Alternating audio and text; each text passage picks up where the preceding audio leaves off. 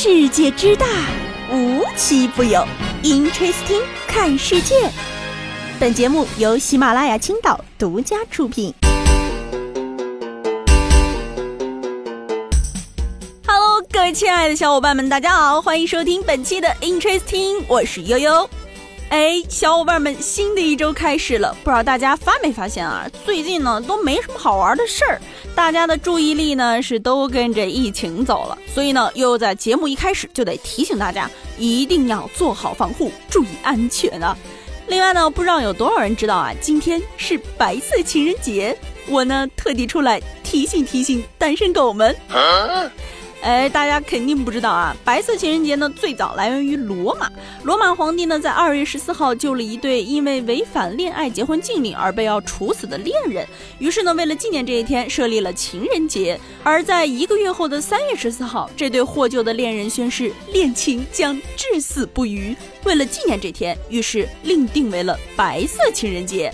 大家不知道的是，二月十四号这天呢，男孩要送给女孩玫瑰和巧克力。然后经过一个月的思考和考察，到了三月十四号，如果女孩回赠男孩手工曲奇饼干，就表示女孩认可男孩可以谈恋爱了。哎，我不服了啊！我有合理的理由怀疑，你们只是单纯的想吃饼干和巧克力。这日子设定要是按这么说下去，下个月的黑色情人节，下下个月的玫瑰情人节，还有什么青青、银色、绿色情人节？嗯，在线等一个说服我的故事，不然这节我不过啊！哼！哎呦我的妈！说到情人节啊，悠悠还真有想跟大家分享一个特别有意思的事情，是关于一个大家特别熟悉的品牌啊，盒马先生。前几天呢，盒马在上海啊、北京、杭州等各地的门店呢，搞了一些樱花树，说要给大家送桃花运，打造成一个网红的打卡景点。不得不说啊，这个想法确实是很好的。不过又有看了一眼这桃花树的照片儿，这实际的效果不能说跟桃花树没有关系，只能说毫不相干。有网友亲眼目睹后告诉悠悠，就我进店第一眼瞄到这棵树，第一反应是谁把扫把插这儿了？这树上啊，确实是一朵桃花也没有。还有网友说，谢谢河马，我今年的桃花运都谢完了。在大家的欢声笑语中呢，河马这一波的关注度可是赚足了。不过呢，这已经不是河马第一次成功的事件营销了啊。还有去年的双十二，河马为了庆祝双十二，特地改了个叠字的昵称“盒盒马马”。当时呢，就有人在底下评论说，这名儿换了可不一定改得回来哦。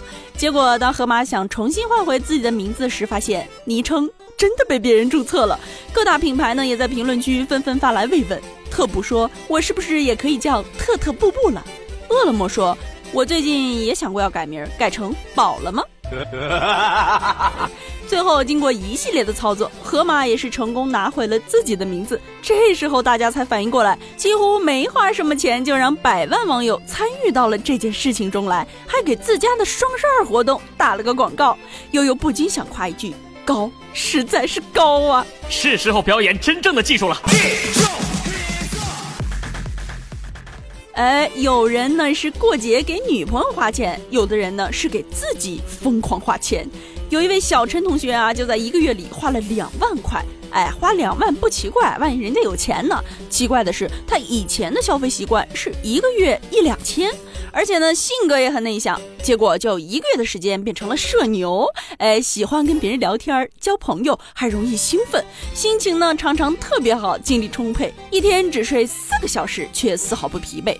但小陈家人却发现，小陈变得外向的同时，购物欲也变得强烈了，消费居然翻了十倍。不仅如此，他的食欲也明显的增加。发现不对劲儿的小陈啊，就去医院做了检查，通过心理测量追问病史，诊断他得了双向情感障碍中的狂躁发作。一段时间治疗之后，现在已经恢复了正常。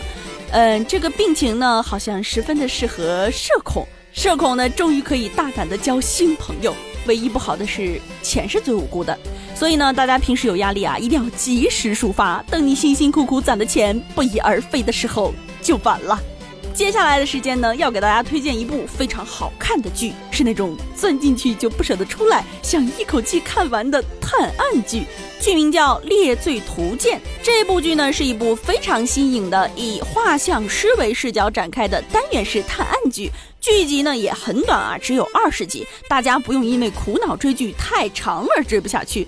剧情呢，我也要在这里稍微给大家剧透一下，害怕剧透的非战斗人员赶紧撤离。这部剧呢，讲述了由谭健次大帅哥演的大师级别的画像师沈毅，与由金世佳饰演的刑警杜晨，哎，也就是我们熟悉的展博。说实话，不管金世佳演什么角色，我都觉得像展博。爱情公寓实在是深入人心啊。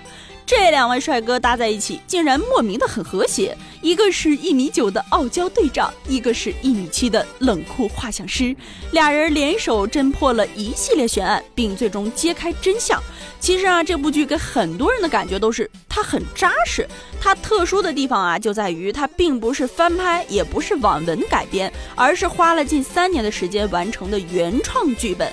又觉得啊，你只要看一看，就一定会回来感谢我的，因为他们的创作团队是真的在一板一眼的打磨故事，一板一眼的刻画人物，一板一眼的做着一部良心剧。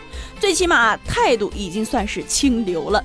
这部剧呢，包含了多个案件，大概每个案件两三集就会结束。例如一到二集讲了一个想要事业获得飞升而选择整容的女孩，却不慎掉入了整容医生的陷阱，最终沦为了杀人犯的故事。这部剧最大的亮点呢，我觉得是比较少见的聚集了模拟画像师这个职业，并以画像师的视角啊展开了所有案件的推理。剧中的这位画像师啊是天赋非凡，可以说没有他画不出的犯罪分子。不仅如此呢，他对于颜色、光线和被画对象情绪的敏感，也极大的加速了案件的侦破。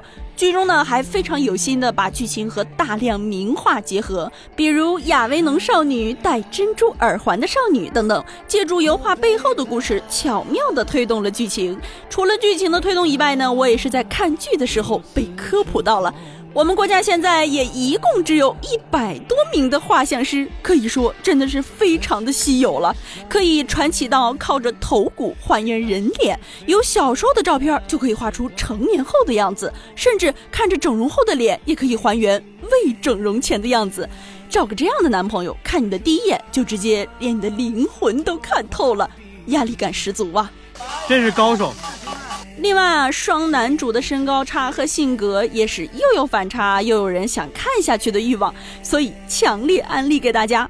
就是友情的提示一下大家啊，吃饭的时候和睡觉之前就别看了，不然呢容易跟悠悠一样，昨天晚上就做梦梦了一晚上我在画画。好了，以上呢就是本期节目的全部内容了，我们下期节目再见，拜拜。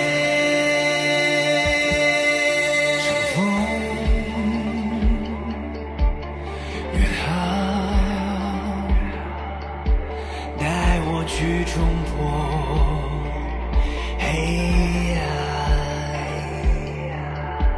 罪恶谎言再遥远，也无法淹没被深藏的答案。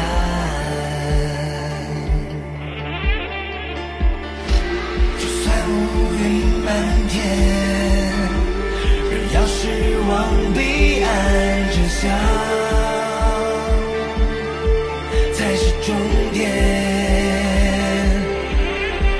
change.